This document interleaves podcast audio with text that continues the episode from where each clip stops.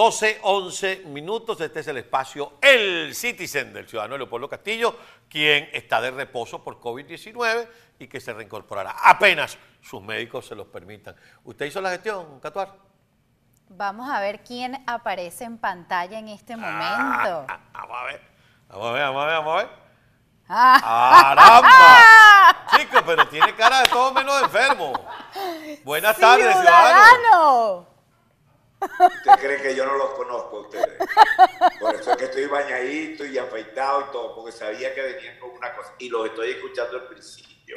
Pero déjenme, déjenme hacer una acotación. ¿Ustedes vieron a Maduro en Marina? No. No, Nunca fue. nunca fue. ¿Quién se tiró la elección de Barinas que llegó, empezó a llevar autobuses y gente? Mira, aquí le contestó el camarógrafo ciudadano, Diosdado. El pequeño gigante de la canción, ¿no? ¿Dónde está Maduro ahorita? En Managua, Paseando. ¿Con quién? ¿Con quién? ya le voy a decir. Con sus club de amigos. Dígale, dígale, dígale, Jessica, dígale. El- con- hasta con terroristas. Claro, está con Monsen Reisei, un iraní que, por- Exacto. que de grupo terrorista que está allá junto a Díaz Canel. Ajá. ¿Quién más está? Eh, el de Bo- Ortega. ¿Y dónde, y Ajá, dónde Bolivia. está Petro? ¿Y dónde está Petro ahorita? En España. En En España. España. ¿Arropado por quién?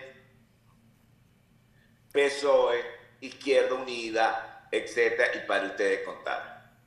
La alianza de las izquierdas. Los dos personajes claves, ¿quiénes son? Maduro y Petro. El nuevo eje. Eso es lo que ve Washington. Pero ¿y usted cree de verdad que Petro gana en Colombia? A pesar de las encuestas Bueno. y todo. Si usted hubiera escuchado el programa del señor Acosta esta mañana, Recordemos que la- preocupación la- de- las ocupaciones, sabe, las ocupaciones usted personales. sabe muy bien que ese no es mi horario. Bueno. Yo creí que usted no tenía ni fecha en el calendario, pero bueno. Eh, Colombia está muy preocupada con lo que pueda pasar con Petro. Sí, y creo claro. que esta vez están actuando muy bien.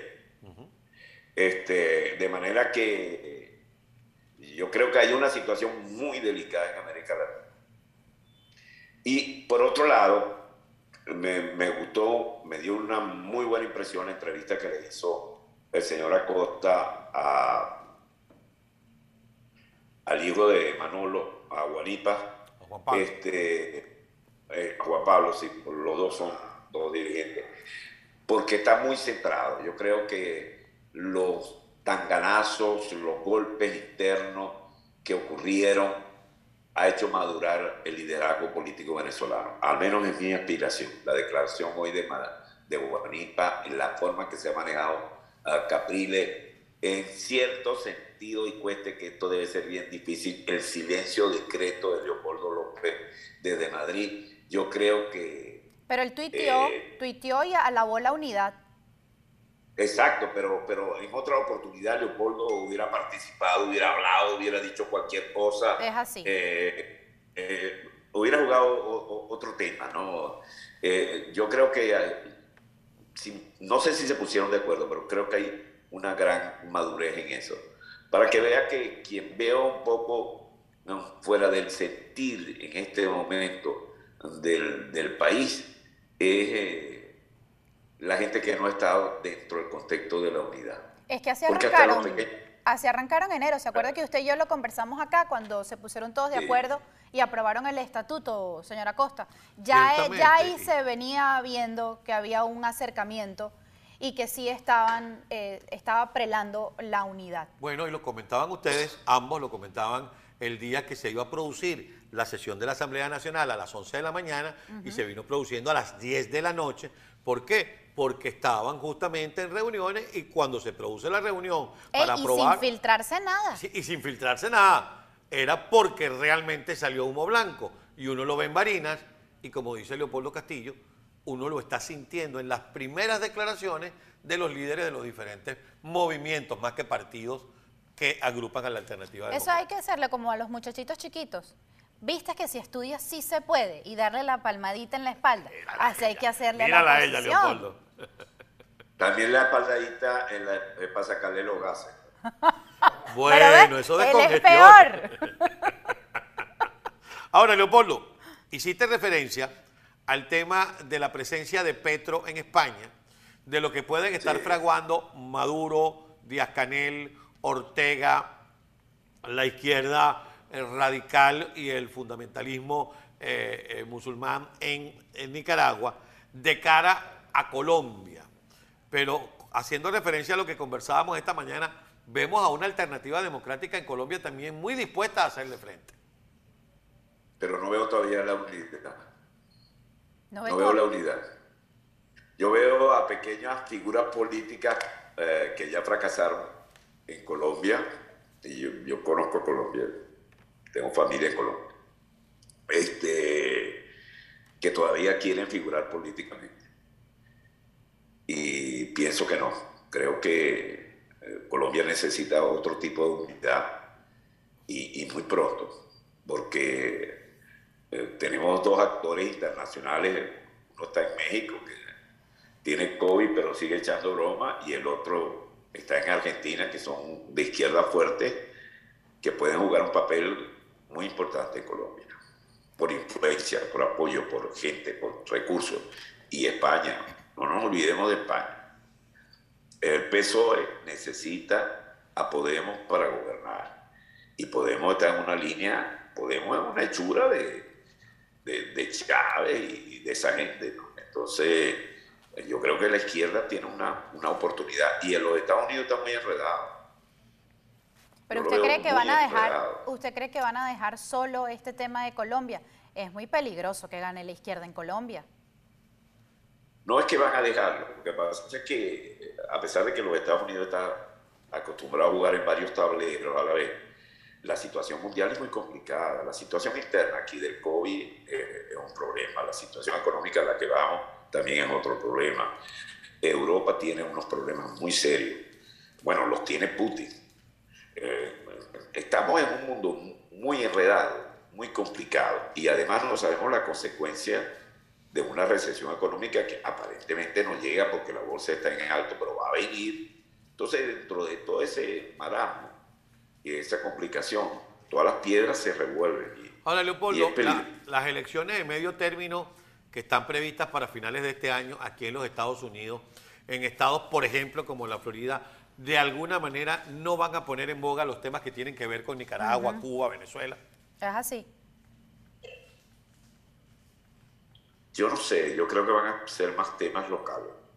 ¿Crees que se van van a ir más por el tema de la economía, eh, el empleo, COVID, la inflación, el del COVID? desempleo. Exactamente. Yo creo que son temas más, más, más locales que... Espérate, hecho, que a los hispanos que vivimos aquí también nos importa. Sobre todo el tema bueno, y que, económico. nos, y, que, y que nos pesa. Vamos a, vamos a estar claros. Tú vives aquí, tú tienes que resolverte aquí. Así tienes es. que resolver en la escuela de los niños, eh, tu esposa, en fin, tu trabajo. ¿Cómo resolver la vida? No puedes estar pensando en resolver los problemas de Venezuela. Ese es el drama, de, de- en definitiva, de los exilios. Pues.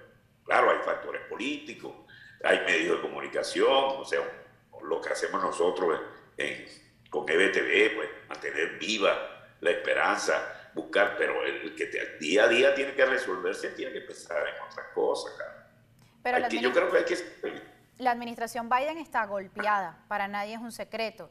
Y por lo menos tomar votos de la población hispana, aquí la mayoría cubanos y ahora nosotros los venezolanos, eh, yo leía por ahí, sí creo que también pudiera estar en el tablero el tema de estas dictaduras para estas elecciones de medio término. Está en juego el control del Congreso que podían perder los demócratas, ¿no es así, señora Costa? Estaría en juego, pero, pero también convengo con lo que dice eh, Leopoldo. A los Mira, hispanos. te doy un ejemplo. Adelante. Ahorita se- se- hubo un incendio en un edificio en Nueva York, Así una es. zona bastante golpeada, donde hay mayoría población eh, eh, negra, donde hay mucho latino, etcétera, eh, donde hay un recién eh, electo alcalde eh, demócrata de la raza negra. hay- y entonces tiene todo un problema de orden socioeconómico que tienen las grandes ciudades Estados Unidos, que lo tenemos nosotros aquí en Miami. Vamos a estar claro, el tema de la seguridad, cada día hay más problemas, más tiroteos, eh, que en tu vida diaria tú estableces prioridades, Catuar, tú estableces prioridades. De manera que lo único, yo creo, lo más grande, lo más positivo que surge, no es haber ganado Vanilla, es haber rescatado el sentimiento de unidad. Eso es verdad. Eso correcto. Eso es para mí lo más importante. Yo que estaba observando las personas que ustedes han llevado, que han entrevistado, se ha resaltado la unidad. Y siento que nosotros como medio de comunicación, eh, si supuestamente todavía el señor Méndez no me ha votado, creía que yo llevaba la línea editorial. Vaya allí a la oficina, por favor, y pregúntenle a Méndez si todavía le pone trabajo. Yo creo que hay que, bueno, de repente lo votan uno por, pero por viejo, pero eh, yo creo que, hablando en serio, el sentimiento de unidad hay que resaltarlo. Es decir, a la hora de la verdad, cómo hemos llegado a este punto. Y, no, no, estoy hablando para ejemplarizar, sino para ponerle a cada quien en su justo momento. Bueno, los dos rectores que nos burlamos los dos rectores, y me acuerdo el señor Acosta con Paro, Picón Picón, etcétera, y teníamos una serie de dudas. Este, las declaraciones de Capriles, que fueron, pero se ha demostrado, no es por nada, que si se vota, se gana. En unidad. Es que es el único camino. En unidad. Y la unidad, y la, unidad significa todos. otro ejemplo de unidad enorme es el Zulia. El alcalde de la ciudad más importante de la oposición está en Maracay. ¿Y de qué partido es? ¿De Nuevo Tiempo? No. De Primero Justicia. De Primero Justicia. Siendo el gobernador quien ejerce el liderazgo en un nuevo tiempo. Ahora, además de la unidad, yo creo que hay otro ingrediente que es importante, porque podemos estar unidos, pero si nuestro proyecto no conecta con la gente, eso tampoco va para el baile. Entonces yo creo que eso fue lo que pasó en Barinas. En Barinas, y lo dije ayer y lo voy a reiterar hoy, el señor Sergio Garrido está muy equivocado si cree que la gente votó por Sergio Garrido. No, la gente... No, pero yo creo, yo creo, no, Carlos, yo no creo que él esté equivocado. Pero esto tiene que ver, por ejemplo, sacrificio. Tú tienes que ver gente, el, candidato a gobernador, cómo se sacrificó y estaba prácticamente solo. Perdió. Puso, puso a su esposa, la sacaron, etc. Y después viene un señor que es eh, importante, muy regional, pero es el segundo de Acción Democrática, que se lanza y recibe todo este apoyo de toda la esfera. Porque conectaron con la gente, ciudadano conectaron con la gente. la, gente dijo, no voy a dejar que me roben mi, mi, voto y así pongan a Pedro Pérez de candidato, no quiero que me impongan un Y un mismo discurso, señora Costa, un mismo discurso que no hubo para las regionales. el superlano se fue, no fue que se abandonó y se fue. Pero ¿cuál fue el ejemplo que hubo en las elecciones pasadas para alcalde y gobernador? Ahí está lo que tú acabas de decir. No había un solo Cada discurso. Quien por su lado. Y no había un discurso unitario. Habían dudas, habían vacíos en los discursos de parte de cierta dirigencia. Yo sí, yo no, no sé, sí, no. Que aquí hasta me sacaron en BTV haciendo así, sí, no, no, sí. así, haciendo así. Pero es que es verdad. ponga un poco más de seriedad. No, no, mientras yo esté aquí, perdóneme, yo sé que este es su programa, pero mientras yo esté aquí, ni bailoteo ni modelaje. Eso está modelando los pantalones nuevos con la bota ancha y esas cosas. Hoy no los trae. Si lo quieren poner. Mira, eh, Leopoldo, eso es tan cierto como que la participación cuando Superlano fue candidato no llegó al 50%. Ahora, para evitar que le robaran la voluntad a la gente de Barina, la participación fue creo que un 10% más de la del 21 de noviembre. Claro, y todo el mundo se casó. Acuérdate que hasta, hasta Guaidó fue hasta Barina. ¿No te recuerdas eso? ¿Cómo no? Claro. Ahora ha habido silencios, ha habido silencios muy significativos, y aquí nos lo recuerda la señora Dora Carmones, dice, y María Corina nada.